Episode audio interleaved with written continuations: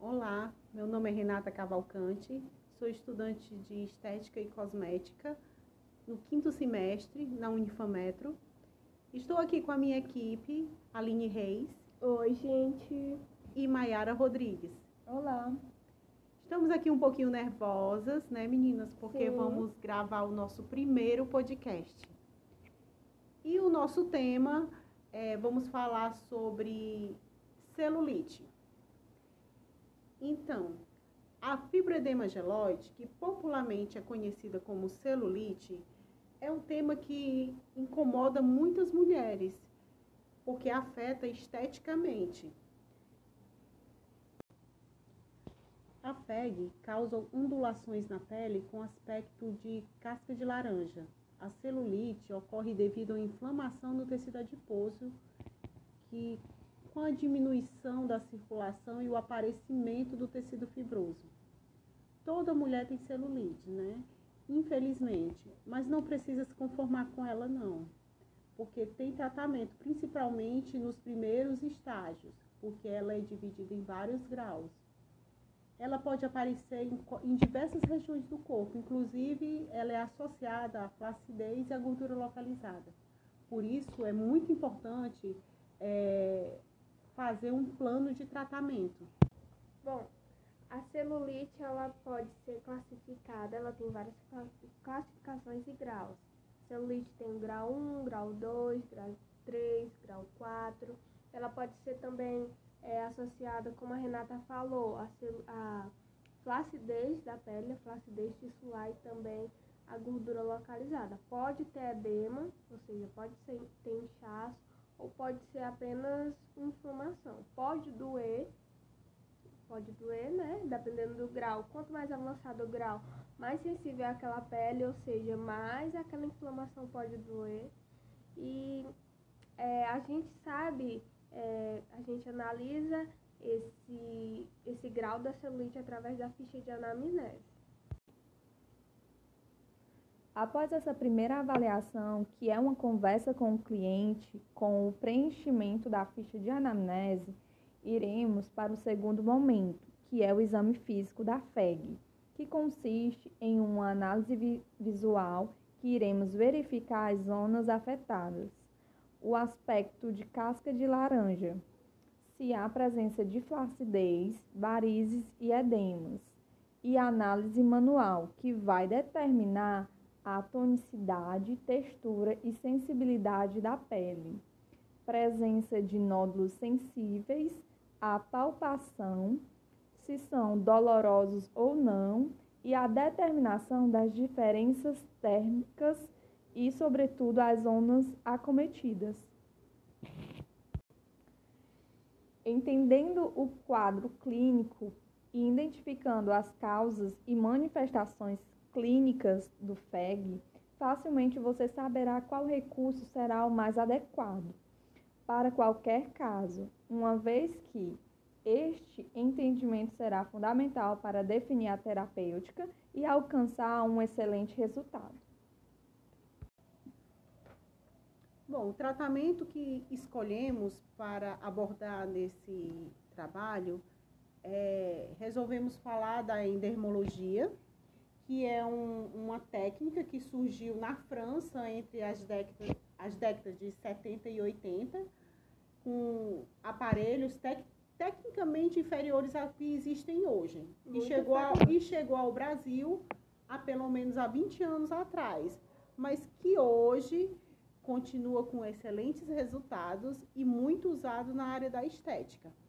E, e o nosso tratamento, ele vai ser associado a endermo, com a manta térmica, e a ventosoterapia, que em conjunto dá um excelente resultado no tratamento da FEG.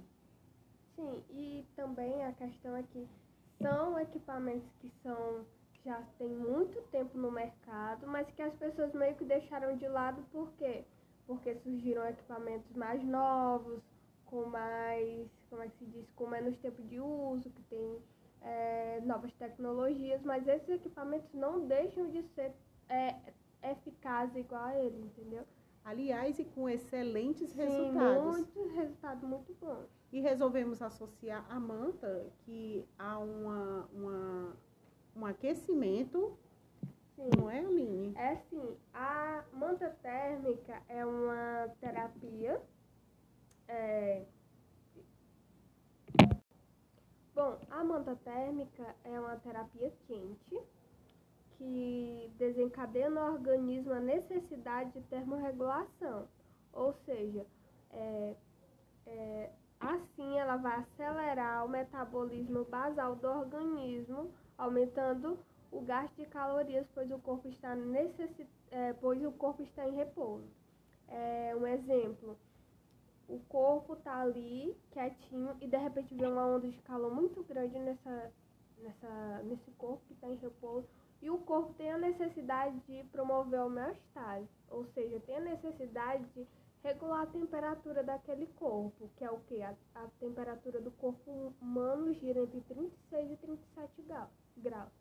Nessa que o corpo vai de querer termorregular o organismo, é, faz com que a gordura que está ali é, se transforme em energia para que o organismo consiga é, regular a temperatura, né, meninas?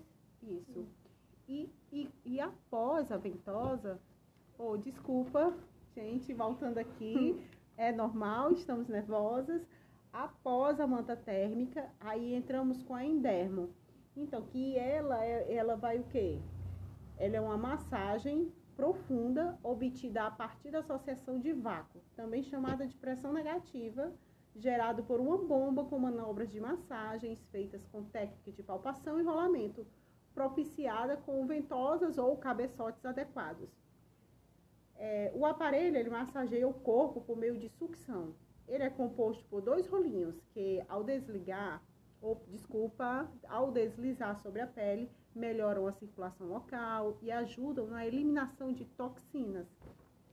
E massageando sobre e a massagem é, com o rolinho ele é, Modela, vai, né? isso, Vai massageando o corpo e no trajeto dos vasos linfáticos, no sentido dos gânglios, que é para causar uma drenagem.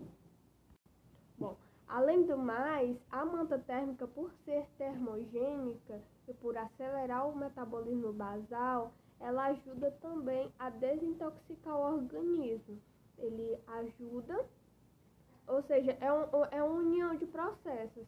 Além de desinchar, ou seja, ela promove a perca de líquidos do organismo, junta, juntando os dois, dá um resultado muito eficaz, muito eficiente na gordura, quanto na perca de líquido, quanto na perca de toxinas do organismo, e tudo isso favorece a pele, além de oxigenar o tecido ali daquela área. Ah, não só o tecido daquela área, como o tecido do corpo todo. Certo? Após a manta térmica e a endermo, nós entramos com a ventosoterapia para potencializar o tratamento. A ventosoterapia, ela pode ser aplicada para permitir a involução do quadro e melhorando o fluxo sanguíneo e linfático no tratamento. A técnica de ventosoterapia, ela vai incentivando o organismo a separar os resíduos metabólicos e separar as toxinas. Essa técnica de utilização, ela pode ser média e leve, estimulando o sangue e o metabolismo lipídico total, além dessa terapia ser bem relaxante. Bom, gente, e lembrando sempre que tratamentos estéticos em geral só devem ser realizados por profissionais devidamente habilitados. Além de realizar o trabalho com responsabilidade e comprometimento, promovendo o seu desempenho pessoal, profissional e científico, além do desempenho ético também. Exercer suas funções com padrão de qualidade, zelo, discrição e honestidade sempre. Pronto, realizando apenas os procedimentos permitidos ao seu nível de competência. Isso é muito importante. Sim. Indicando sempre que necessário ou quando detectar patologias que não, não tem a ver com, com o nosso segmento, é, indicar os profissionais que são daquele segmento. Um exemplo é você, se você vê uma pinta que você não tem, você não tem conhecimento, você aprende a avaliar aquilo ali, mas não é do seu ofício. Então você Sim. vai indicar um profissional tá da área para analisar. Você não vai, é, como é que se diz, realizar nenhum procedimento que não seja do seu conhecimento técnico. Sim, e nem esteja também no. Porque nós esteticistas não podemos realizar certos é, procedimentos. procedimentos invasivos, né? Ou seja, tem outros profissionais aí que podem realizar esses procedimentos e que não vão nos atrapalhar e nem vamos atrapalhar eles. Pronto. E sempre a ética é, em primeiro lugar em tudo que fazemos.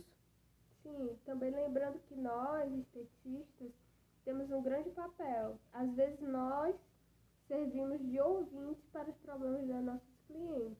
Às vezes as pessoas chegam com algum problema, às vezes desabafam com a gente, né? Falam sobre coisas da vida. Nós temos também que ter ciência de que o que elas falam, nós não podemos estar falando para todo mundo. Nós temos que guardar para a gente. Não é certo você pegar, ninguém gosta de eu pegar um, um segredo da Renata ou um segredo da Maiara e sair espalhando para todo mundo. Então, e o que acontece dentro do seu consultório, da sua clínica, da sua cabine, fica lá. Nada de, de você sair falando o, o, a patologia, o problema daquela cliente.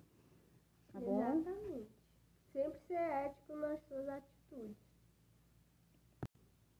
Na nossa área da estética, apesar de uma área estar bastante em alta, é, precisamos de algumas ações de marketing, que é para divulgar nossos serviços, que é imprescindível atrair novos clientes, definir o público-alvo.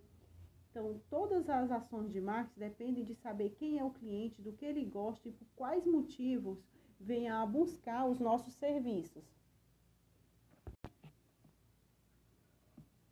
As ferramentas que usamos é, são as redes sociais, que são nossas grandes aliadas, como o Instagram, que é uma ferramenta muito boa para atrair cliente e vender os nossos produtos também, como o WhatsApp, que é uma maneira, ferramenta, uma né? ferramenta muito interessante para se vender também. E o Facebook também, que não podemos esquecer. Marketplace, né, do Facebook é necessário.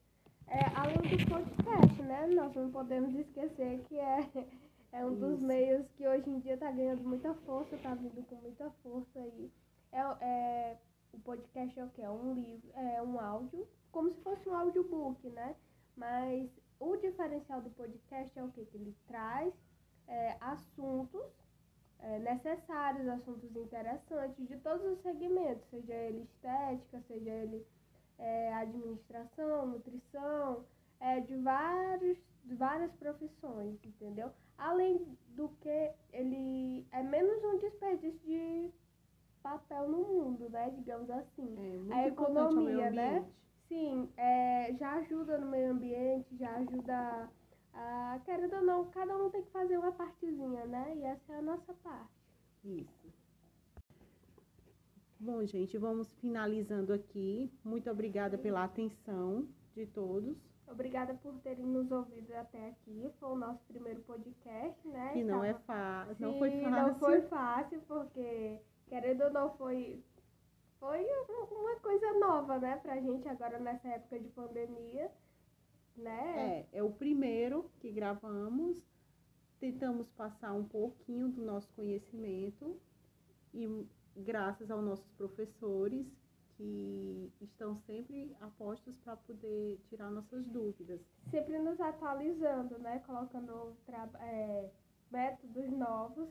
E a nossa experiência, né? Que ganhamos agora. Sim, mais, um, mais, um, mais uma, uma ferramenta, né? Mais uma ferramenta. Então é isso, gente. Muito obrigada e que tenhamos conseguido é, passar um pouco do nosso conhecimento para todos. Assim, foi difícil, mas nós conseguimos. Muito obrigada. E é isso, gente. Tchau, tchau. Tchau. Tchau, obrigada.